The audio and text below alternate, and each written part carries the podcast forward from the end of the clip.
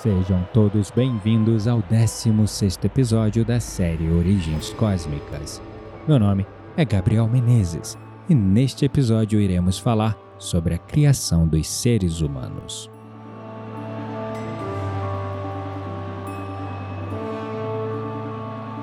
As tarefas divididas entre as distintas federações pertencentes à Alcione, a Federação Pleiadiana e, sobretudo, ao império mais poderoso, o de Sirius, estavam se acumulando. Todos estavam enfrentando sérias dificuldades para executar os mandatos de Lúcifer do Grande Conselho da Luz Divina. Esse mandato já havia sido dado há meio milhão de anos e obrigava as civilizações a abolir a sociedade de castas e deixar livre para evoluir todas as almas armazenadas no Super Serafim.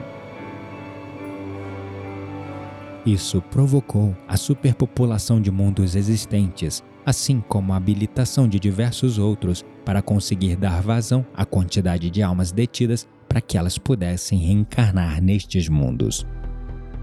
Nada havia dito Lúcifer desde a expedição do mandato, mas a Federação sabia que todos esses processos postos em marcha estavam sendo auditados, de alguma maneira, por entidades dos planos ascendidos pertencentes ao Conselho da Luz Divina.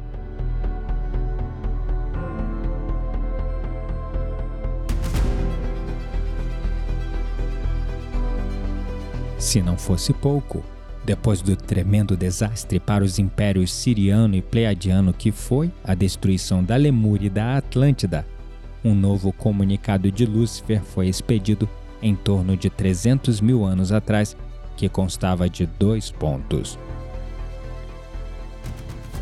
O primeiro ponto era um aviso a todas as federações com mundos em processo de densificação vibracional, pois havia sido detectado indivíduos de energia sutil derivados de um grupo de arcontes nesse setor da galáxia que estariam monitorando esses mundos com o objetivo de infiltrar-se em alguns deles e fazer reinar o caos e o medo, que é por fim do que se nutrem essas entidades. O segundo ponto era um recado à Federação Siriana, que era submetida diretamente ao comando de Lúcifer. Havia sido dada a ordem imediata a esta federação para libertar um numeroso grupo de almas que haviam sido aprisionadas de forma injusta desde milhões de anos. O Conselho de Sírios sabia exatamente ao que Lúcifer se referia. Muitos anos atrás, Durante as guerras de Orion, onde a opressão reptiliana quase levou a raça humana à extinção, as almas dos clones humanos criados para dar conta dos reptilianos foram aprisionadas no Super Serafim. Até este ponto, a Federação Siriana havia providenciado a distribuição de fêmeas humanas biológicas através de distintos mundos mais primitivos, dando origem por adaptação ao meio a humanos de características muito diversas entre si incluindo humanos aquáticos, frutos de mesclas com anfíbios, para que estas almas pudessem reencarnar. Tudo o que era necessário para a sobrevivência da raça humana foi feito. Todos esses corpos eram dotados de uma alma que ainda ficava retida no Super Serafim, onde passava por um processo de esquecimento até que essa alma fosse requerida para reencarnar novamente num ciclo sem fim. Foi assim por muito tempo, até que um grupo dessas almas se tornou consciente da manipulação reencarnatória que estavam sendo submetidas e se rebelaram a não reencarnar mais, argumentando que lhes fora vetado o direito de evoluir. Foi então que o Império Siriano os aprisionou por rebeldia em uma singularidade do tempo e espaço. Isso foi definitivamente contra o mandato de que toda alma deve ser livre em seu caminho para a evolução e retorno à fonte. Não vamos atribuir aqui se a civilização siriana era boa ou má. O fato é que antigamente ela era muito imperialista e totalitária. Se já não era simples coordenar a reencarnação de poucas almas, coordenar a reencarnação de muitos milhões era uma tarefa realmente desafiadora. O conselho siriano se reuniu em deliberação onde foi incluído o mestre geneticista Toranki, que depois de analisar muitas possibilidades, incluindo o fato de que no planeta Terra o projeto siriano de Lemur e Mu haviam fracassado, o conselho deu conta que os Anunnakis, de capacidade geneticista comprovada, estavam na Terra. E apesar de não oferecerem obediência ao conselho preadiano, ao qual fizeram parte um dia, e nem mesmo obediência ao conselho da luz divina, haviam sido solidários à federação em diversas situações para colaborar em termos comerciais e genéticos. A ideia de colaboração no desenvolvimento desses projetos era mais forte do que qualquer diferença que poderia existir. A colaboração no desenvolvimento de projetos genéticos, que já havia se dado há algum tempo entre as comunidades dos Anunnaki e as de Orion, pareciam estar realmente reatando antigas alianças.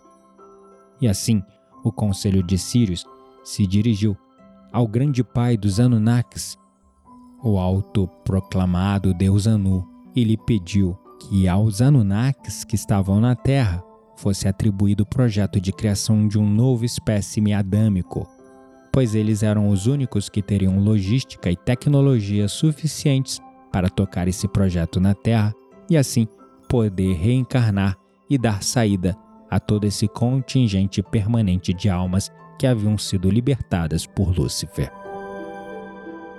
O pai Anunnaki, autoproclamado deus Anu, aceitou o cargo do projeto com a condição de poder participar em parte do desenho do mesmo.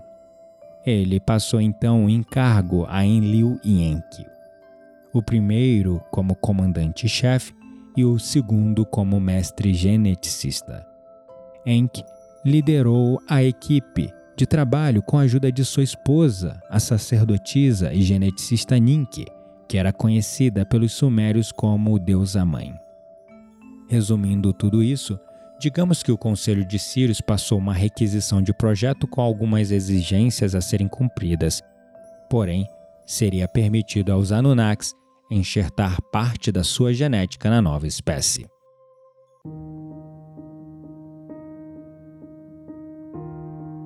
As exigências do Conselho de Sírios na formação de base dessa nova espécie eram as seguintes: se retomaria e reativaria a base genética do Cro-Magnon e do Neandertal, que estavam degeneradas, como visto nos capítulos anteriores, pela guerra nuclear entre a Lemúria e a Atlântida, e se uniria a genes de hominídeos autóctones terrestres.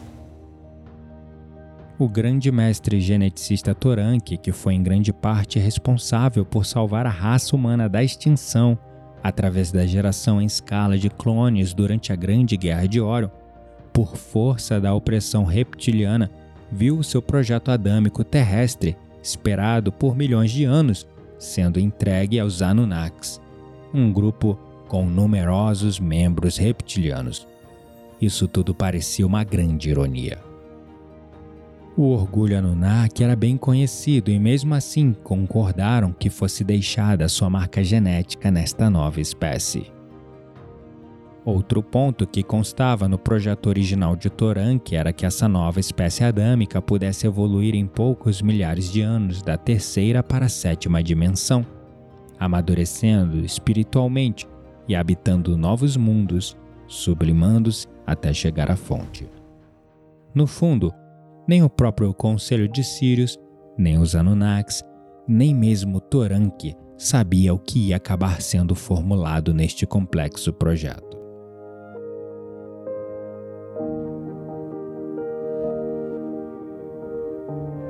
Foi assim que, em meados de aproximadamente 300 mil anos atrás, após algumas tentativas e erros, é concluído o primeiro casal adâmico viável deste projeto.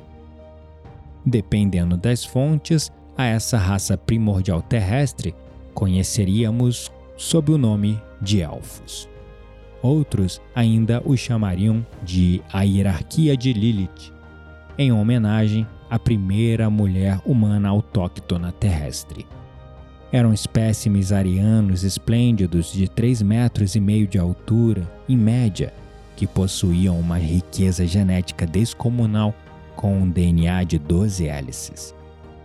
Concretamente, teriam genes de um total de 64 raças, 22 delas físicas e 42 delas etéricas, inclusive reptilianos, insectoides e humanos Anunnakis, além das raças autóctonas terrestres. Este último, por assim dizer, era o ingrediente secreto da nova espécie. Toranque sabia do potencial de todo o projeto anterior, mas a introdução de genes autóctones terrestres conectaria esta nova raça com o coração do planeta Terra. Já que Gaia, lembremos, é um planeta sagrado criado por dragões Kumar Elohim, possuindo identidade própria como um ser vivo, e esta conexão poderia estabelecer sinergias evolutivas inimagináveis para esta nova raça.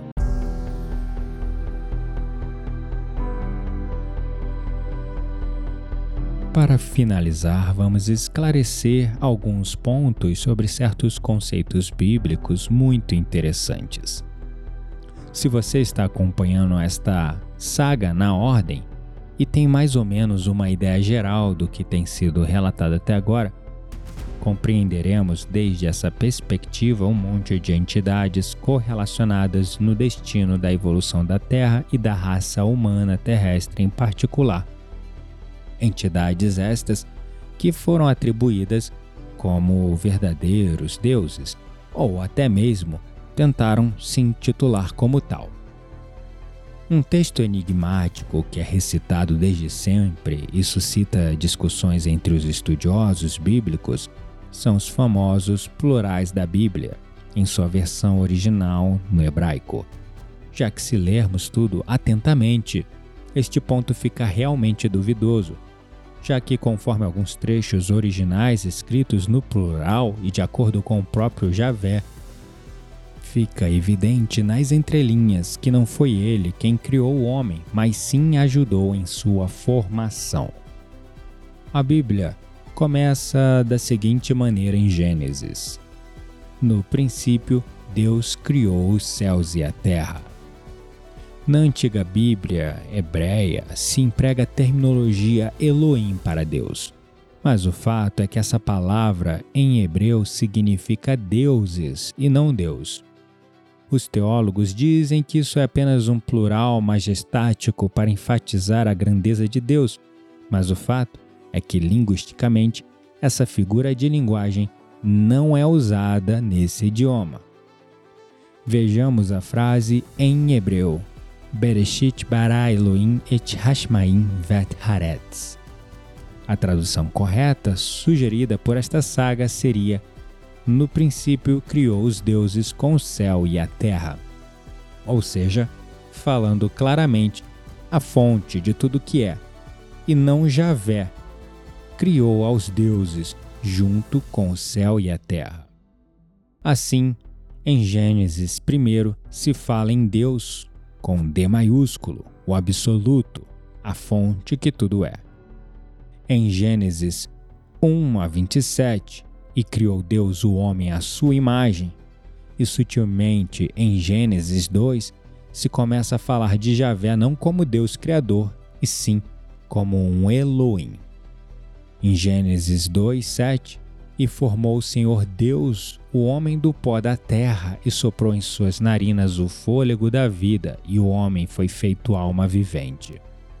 Atenção aqui aos verbos usados em Gênesis 1, onde se diz que o absoluto criou, e em Gênesis 2 diz que Javé, Deus com D minúsculo, simplesmente o formou. Se consultarmos um dicionário, veremos que criar é criar algo do nada e o verbo formar significa dar forma a algo pré-existente. O fato é que os Anunnakis foram geneticistas responsáveis pela modificação genética que deu origem ao ser humano terrestre. Nada menos, nem nada mais. Javé, portanto, não é o Deus com D maiúsculo, mas sim uma tentativa de um comandante Anunnaki de se colocar como Deus absoluto. Enlil auto-intitulado Javé não é nada mais que um comandante. Apenas isso. O resumo de tudo isso é que, em nosso planeta, os responsáveis pelo projeto genético terrestre, ou seja, os Anunnakis, com o tempo se negativaram. Em Gênesis 1, 26 e 27, façamos o homem à nossa imagem, conforme a nossa semelhança. Note a nossa imagem no plural.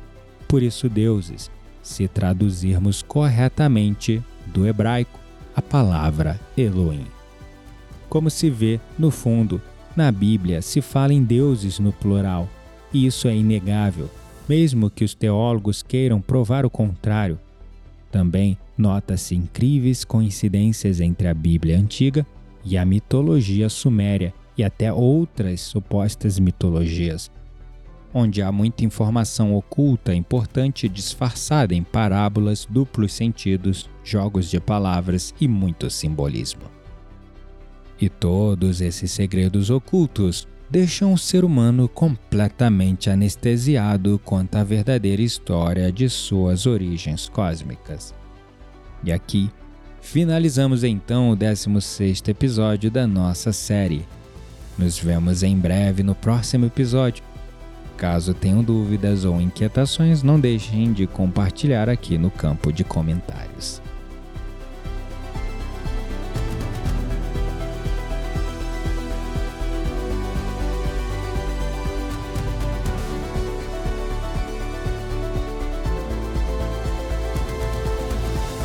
A saga Origens Cósmicas é uma produção independente do Papo Místico Podcast por Gabriel Menezes e Quitéria Dark.